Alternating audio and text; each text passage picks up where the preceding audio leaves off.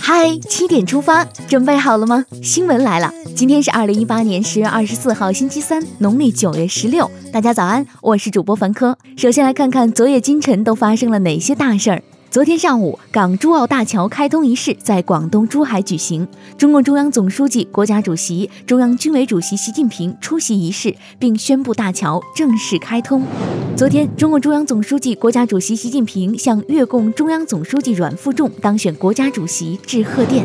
日前，中央军委政治工作部宣传局组织编写了通俗理论读物《军营理论热点怎么看（二零一八）》，并印发全军。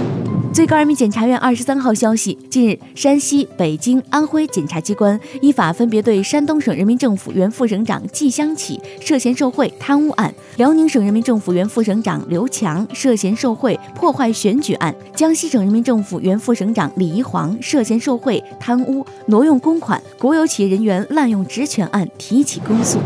为促进外贸转型升级和高质量发展，国务院日前印发方案，提出二十条具体措施，并明确了国家发改委、商务部、海关总署等多个部门的分工。昨天，外交部发言人华春莹在例行记者会上就美军舰穿越台湾海峡一事作出回应，表示中方密切关注并全程掌握美国军舰过航台湾海峡的情况。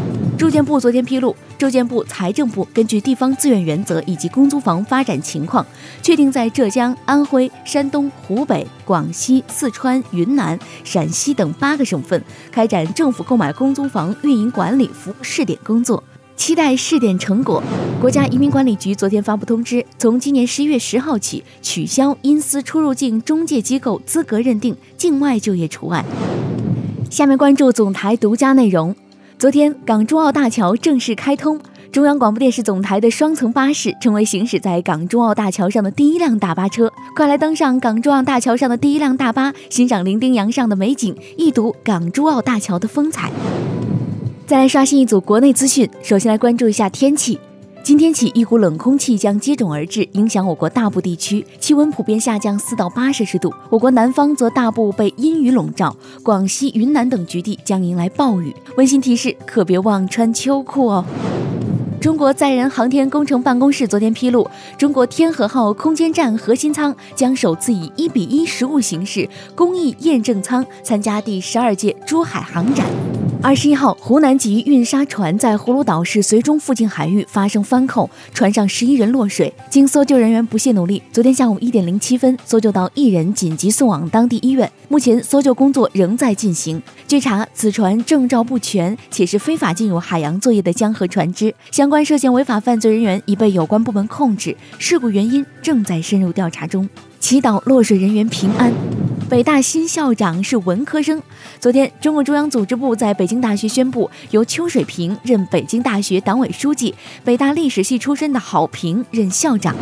山西省卫计委近日发布关于开展儿童白血病救治管理工作的通知，明确对全省白血病患儿实行定点集中救治，同时公布了二十三家儿童白血病救治定点医院，病有所医，民才有所安，赞。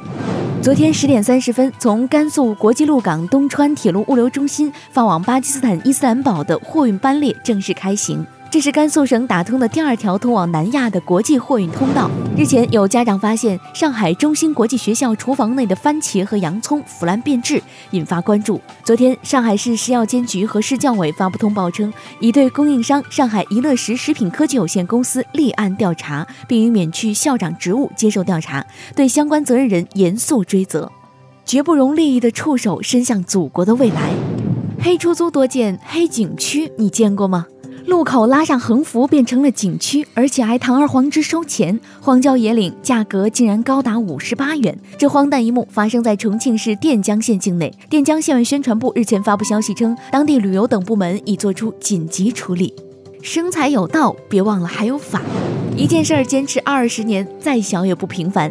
在深圳南山区，七十一岁的房东梁有成，因为二十多年来基本不涨租，被网友称为“深圳好房东”。老人说：“年轻人出来打工不容易，心疼他们。租户们应该铭记这份爱心，再传续下去。”看完身边事儿，再把目光转向国际。据俄罗斯媒体报道，土耳其爱国党领袖表示，在位于沙特驻伊斯坦布尔总领事馆官邸附近的一口井内，找到记者卡舒吉的尸体。但土耳其总统埃尔多安二十三号表示，卡舒吉尸体尚未找到。目前的证据显示，这是一起事先策划好的谋杀案。当地时间二十三号，俄总统普京签署了关于经济制裁乌克兰的法令。据悉，该法令是为了回应乌克兰对俄公民和组织实施的一系列不友好行为和限制措施。中国科学院北京纳米能源与系统研究所王忠林院士二十二号获得世界能源领域最负盛名的埃尼前沿能源奖。这是该奖迄今为止第一次颁发给华人科学家，祝贺！据日本媒体报道，以熊本熊为主人公的动画片将开始制作，该片以幸福为主题，力争在二零一九年内完成。准备更新表情包吧！接下来进入今天的每日一席话：海纳百川，有容乃大。今天是联合国日，也是世界发展宣传日。习近平主席始终关心世界和平与发展。二零一七年一月十八号，习近平主席在联合国日内瓦总部发表了题为“共同构建人类命运共同体”的主旨演讲。他引用“海纳百川，有容乃大”，指出我们要推进国际关系民主化，不能搞一国独霸或几方共治。世界命运应该由各国共同掌握，国际规则应该由各国共同书写，全球事务应该由各国共同治理，发展成果应该由各国共同分享。海纳百川，有容乃大，出自林则徐的一幅字面联。海纳百川，有容乃大，壁立千仞，无欲则刚，寓意要像大海能容纳无数江河水一样的胸襟宽广，以容纳和融合来形成超长大气。最后是今天的每日话题：太荒谬，博物馆竟成了祈福地，民众图个彩头。近日，网传一段视频显示，甘肃省博物馆天马西来后台展示中散落着一元、五角等面值不等的纸钞和硬币。传播科学知识的博物馆竟被当成了祈福之地。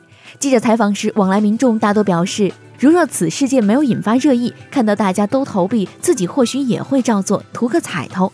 对此，博物馆方面介绍称，设置这个展馆的主要目的是让人们从艺术的角度了解佛教、了解思路，而不是宣传迷信思想。